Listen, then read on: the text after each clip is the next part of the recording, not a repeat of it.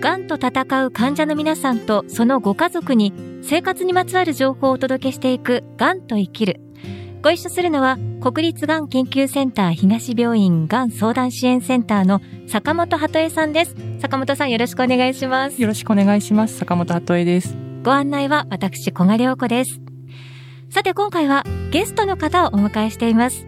一般社団法人キャンサーペアレンツの高橋智子さんです。はじめまして、高橋さんよろしくお願いいたします。はじめまして、どうぞよろしくお願いいたします。あの、まず、キャンサーペアレンツなんですが、まもなく開設から6年を迎えられるということで、そもそもどういう団体なのか教えていただけますか？はい、キャンサーペアレンツは2016年4月に誕生した子供を持つがん患者の方が同じ境遇の方を探してつながることのできるオンラインコミュニティで、はい、創設者は西口洋平さんです。はい。えご登録くださっている会員数は現在4000名以上で、全国47都道府県から海外にまでいらっしゃいます。高橋さん、あの、西口洋平さんはどんな思いでキャンサーペアレンツを立ち上げられたんでしょうか？はい。えー、2015年2月に35歳でステージ4の胆管がんの告知を受けた西口さん。子供のこと、家族のこと、治療や仕事のことなど、様々な不安や悩みが生じますが、周囲に相談できる同じ境遇の方がいませんでした。けれども、闘病しているのは自分だけではないはず。つながる場所がないなら自分が作ればいいじゃないかと立ち上げたのがキャンサーペアレンツです。うん確かにあの、若い30代、20代の方々が集まる患者会ってなかなかね、当時なかったのかもしれないですね。はい、まあ、そういう中で高橋さんはがん治療の経験はないということなんですけども、どうしてこの活動に携わるようになったんでしょうか、はい。えー、西口さんとは元同僚の関係でした。うん、彼が営業で、私が営業事務として、あの、関西で一緒に働いていたつながりから、うん、2016年の4月にキャンサーペアレンツが立ち上がった直後から一緒に活動をしています。あそうなんですね。うんまあ、実際あの当事者でないというかそのがん治療の経験がない中でこの活動に携わっておられて、はい、こうご苦労されたというか、はい、まあそういったことがあったらちょっと教えていただけますか？はい。あの私自身が活動する中でがんだからがんじゃないからっていう意識がなく、あの今目の前で起きていることに対して自分のできることは何なのかっていうのを考えながら動いてきました。で、もちろんただ、そういった私の思い、動き方を受け止めてくださる皆さん、ありがたいご縁があったから今があるといったところにはなるんですけれども、西口さんと一緒にこう、キャンサーペアレンツの活動をするにあたっても、西口さんが癌になったから一緒にするというのではなくって、一緒に働いてきた西口さん、大変な仕事も一緒に乗り切ってきた西口さんがキャンサーペアレンツを立ち上げた思い、今を生きようと一つ一つ取り組む姿を見て、彼が目指していることを私も一緒に目指したいと思ったから、こう活動に携わるようになりました。うん、ですので、当事者ではないからという、ね、難しさよりも活動していく中で、え社会全体としてまだまだ癌に対する思い込みが残っているように感じて、どうすれば癌に対する先入観を取り払うきっかけを作れるかといった点に難しさを感じました。あの、私自身、キャンサーペアレンツの活動に携わるまで、癌についてほとんど知らなかったので、活動を通して生の声を聞く機会が増えれば増えるほど、いかに自分が何も知らなかったのかを痛感し、先入観を持っているつもりはなかったのに、無意識のうちに癌へのイメージを持ってしまっていたことを痛感しました。うんえー、知らないこと、無意識というのは知らぬ間に誰かを傷つけてしまうことも十分あり得ます。うん、なんとなく口に出した言葉が相手を深く傷つけてしまうこともある。うん、えー、ネット社会の今、情報量は溢れている。だからこそ、その怖さも感じています。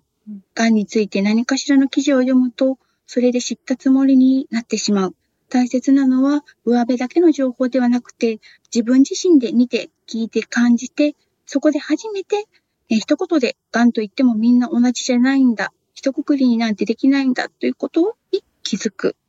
で、まずは、こう、そういった感じて気づくということが必要だと思っています。その大切な必要性を伝えたいんだけれども、なかなかこう伝わりきらないってところに難しさを感じています。うんそうですね。なんかこう、本当に、この今の高橋さんの言葉、本当に当事者であってもなくても、ええまあ本当に身近にまだ癌の方がいらっしゃらない方、すべての方に知っていただきたい言葉ですね。本当にそうですね。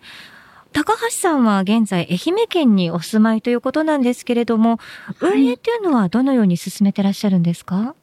キャンサーペアレンツはオンラインコミュニティということで、もう普段の活動場所がそのキャンサーペアレンツというサイトになります。ええ。キャンサーペアレンツという場所を中心に主に3つのつながりに対して運営しているのかなと思っています。はい、3つのつながり。はい。えーまず1つ目というのが、ええキャンサーペアレンツ会員の皆様とのつながり。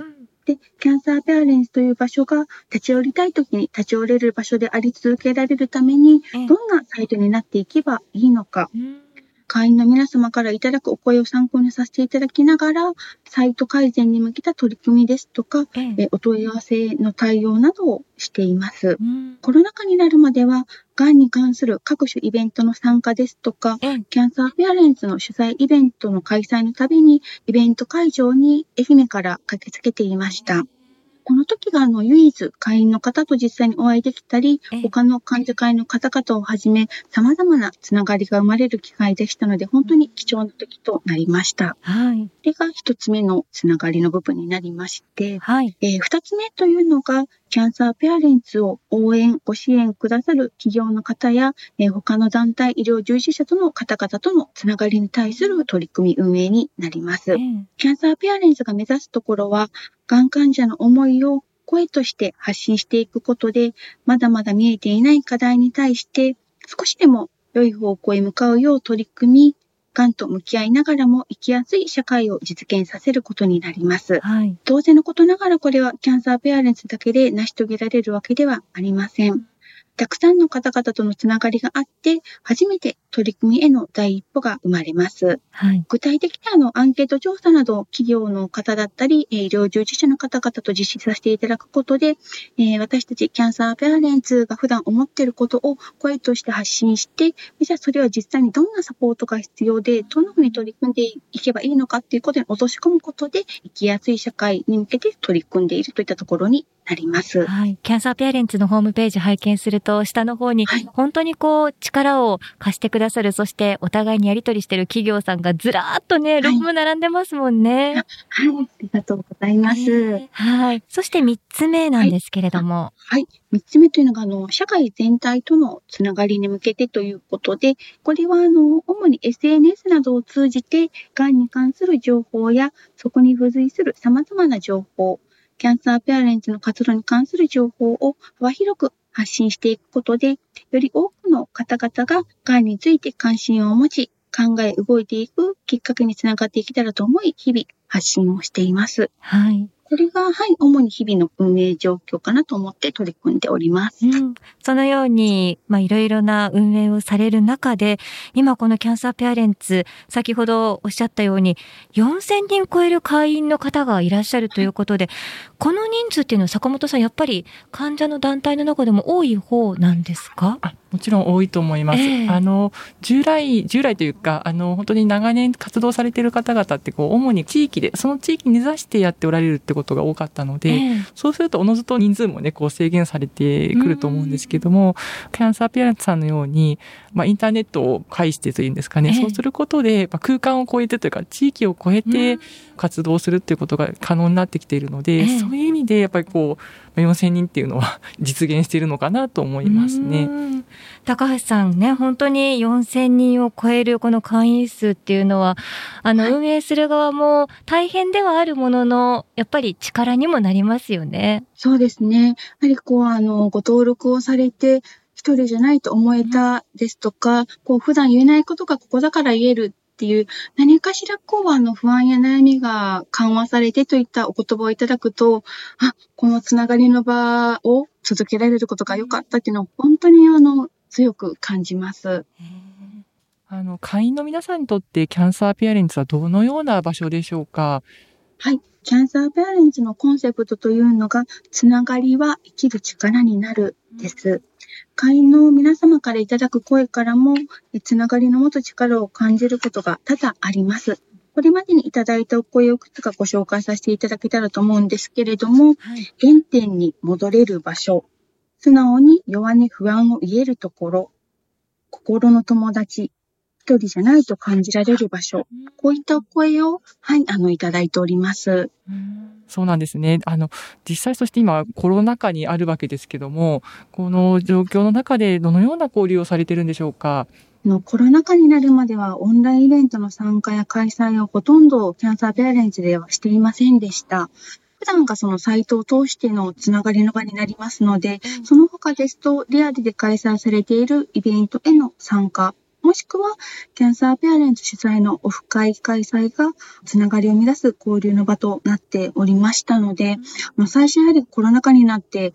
会いたくても会えないという状況が続くことに戸惑いもありましたが、今できることをやっていこうということで、オンラインイベントへの参加や、キャンサーペアレンツ内でのオンライン会の開催も増えました。えそしてあの、今ではやはり全国各地に会員さんがいらっしゃるキャンサーペアレンツだからこそ、オンラインを活用することで、これまではあの参加したくても参加できなかったといった方も交流会に参加いただけるようになったことは良かったのではないかなと思っています。キャンサーペアレンツは会員の皆さんが主役で、皆さんの思いや発信がつながって今があります。そのため、イベントの規模や参加者数を問わず、オンライン会を開催したい。こんなテーマについて会員の皆さんと話したいと、会員の方が思われた時に、気軽に誰でも開催できる環境になっていけたらと思っています。えー少しでも気軽に呼びかけられる環境づくりのため、えー昨年、日記の投稿カテゴリーで呼びかけというカテゴリーを新たに作りました。はい。今後より一層会員の皆さんによる、あの、そういった呼びかけですとか開催が広がって、つながりが生まれるきっかけをさらに広げていけたらと思っています。うんもう本当に会員の皆さんからどんどんまた発信する体制が作られてきたっていうことなんですね。はい、そうですね。さあ、高橋智子さんには来週もお話を伺います。高橋さん、どうぞ引き続きよろしくお願いいたします。よろしくお願いいたします。三井不動産は2022年の夏、千葉県柏の葉にある国立がん研究センター東病院の敷地内に病院連携宿泊施設三井ガーデンホテル柏の葉パークサイドを開業します145室の客室を備えたホテル内には緊急時対応スタッフが常駐し国立がん研究センター東病院と連携しながらご宿泊時の急な体調変化をサポートします。またそれぞれの方の体調を考慮したお食事のご用意など宿泊されるがん患者さんのニーズにお応えする設備やサービスを準備しています。三井不動産は三井ガーデンホテル柏の葉パークサイドを通してがんと向き合う患者さんとそのご家族の方々に安心で安全な滞在を提供してまいります。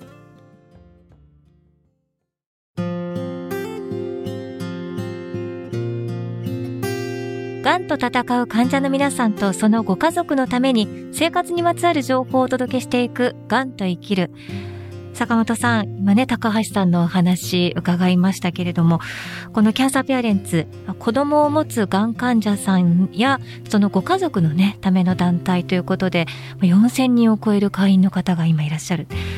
こう、つながりは生きる力になるっていう、このキーワードというか、考え方が私本当にその通りだなというふうにもね、思いました。うん、そうですね。本当にあの私もそう思います。この数年間コロナの感染拡大でこう従来こう集合形式だとかでつながれてた場所がええ突然機能しなくなって、はい。